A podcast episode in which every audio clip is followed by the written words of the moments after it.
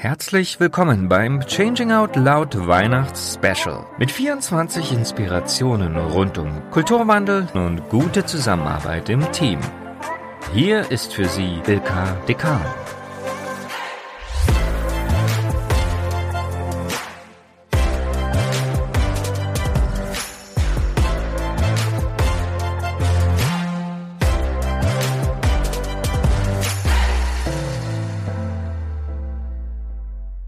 Heute öffnen wir das zweite Türchen des Changing Out Loud Advents Podcasts.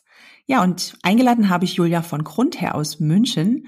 Sie begleitet Menschen in Organisationen durch Innovations- und Entwicklungsprozesse und in ihren Formaten gestaltet sie immer Beziehungen in Teams und auch in den Systemen drumherum, um dadurch Spielräume in der Veränderung zu gewinnen. Ja, und wir sind schon ganz gespannt, welche kleine Inspirationen sie uns heute mitgebracht hat. Ja, herzlich willkommen im zweiten Türchen. Heute bei mir die Julia von Grund her.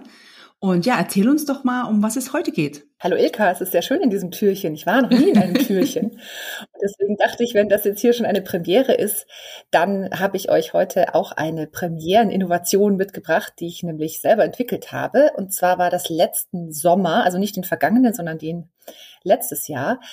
Und da hatte ich ein Team, das auch gerade aus der Zeit kam, in die wir jetzt wahrscheinlich wieder gehen, also sehr viel mehr remote.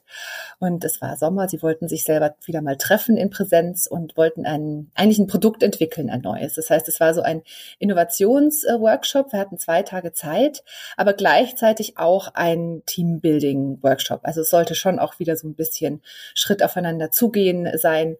Ähm, und da sollten Elemente mit hinein in diesen Workshop, aber das eigentliche, worum es ging, war die Produktentwicklung. Und ich habe dann so ein bisschen gesucht und ein bisschen überlegt, was man da machen könnte und habe aber irgendwie nichts Adäquates gefunden. So, also es hat mir alles nicht gefallen. Und bin dann so auf den Gedanken gekommen, dass ja dieses äh, voneinander lernen, miteinander lernen auch was ist, was einem zum einen in diesem Innovationskontext natürlich helfen kann, aber andererseits einen ja auch als Team zusammenbringt. Und wir hatten dann in dem Part von diesem Workshop auch so ein Stärkenpanorama, ja, also wo man gesehen hat, was kann jeder gut und wie sind wir aufgestellt und wie breit sind wir eigentlich aufgestellt. Und diese Innovation habe ich auf den Namen Bühne frei getauft. Klingt total spannend.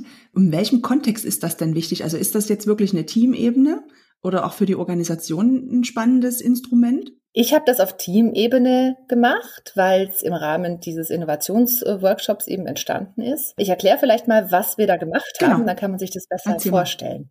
Also die Leute wurden im Vorfeld gebeten, sich für eine Zeitfenster von 10 bis 20 Minuten irgendetwas auszudenken, das sie ihren Teamkolleginnen zeigen oder beibringen möchten. Ja, also entweder mhm. irgendwas, was sie gut können und was sie teilen möchten oder eben auch etwas, wo sie sich dabei wohlfühlen. Das heißt, die Leute haben diese Anweisung bekommen und zwar komplett offen. Also was sie da, was sie da machen, war überhaupt nicht irgendwie eingeschränkt. Sie müssten halt gegebenenfalls Material selber mitbringen, aber sonst ähm, waren sie da total offen und das Ganze sollte auch vorher geheim bleiben. Also niemand sollte vorher verraten, was er da macht und was er da vorhat mit den Leuten. Und diese Anweisung haben die vor dem Workshop bekommen so, oder an dem Tag? Die Anweisung haben sie mit ein paar Tagen Vorlauf bekommen, tatsächlich vor dem Workshop, damit sie sich eben, falls man irgendwas braucht, irgendwas besorgen muss, damit das noch gemacht werden kann und auch um sie nicht so zu überrumpeln. Manche Leute mhm. mögen das ja nicht, ja. Sie stehen eh schon nicht so wahnsinnig gerne im, im Mittelpunkt und wenn sie dann auch noch spontan jetzt den anderen irgendwas beibringen wollen, da wollte ich nicht so hart sein. Deswegen habe ich das im Vorfeld angekündigt. Ich habe dann aber in der Vorbereitung schon gemerkt, dass die Leute so, huch, das ist ja toll und sich so schon so ein bisschen aufgeregt waren und das irgendwie im Vorfeld schon ganz cool fanden. Und als wir dann vor Ort waren, haben wir die Sessions zusammen in die Agenda reingebaut zwischen den Arbeitsphasen oder auch in die Abende. Eine war sogar im ganz frühen Morgen vorm Frühstück. Und die Leute haben also selber einfach ein perfektes Gespür dafür gehabt, wann ihr Beitrag am besten so in den Ablauf passen würde. Was dabei rumkam, das ist vielleicht ganz interessant mal zu, mhm. zu, zu sehen, was, was habt ihr denn da gemacht? Was haben die Leute mitgebracht? Wir haben zum Beispiel zusammen ein eigens designtes Rätsel gelöst. Also das hatte eine, eine Kollegin sich wirklich ausgedacht, so ein ganz komplexes Ding, das wir dann zusammen äh, rausgefunden haben. Wir haben den Cup-Song performt Kennst du das? Das ist dieses Lied mit diesen Bechern, wo man so einen bestimmten Rhythmus klopft. Das haben wir zusammen äh, gemacht. Das war echt ein Energizer. Danach waren wieder alle total da und total wach. Wir haben ein Notizbuch gebunden zusammen. Einer hatte also wirklich mhm. Material und Papier dabei und wir haben das zusammen gebunden.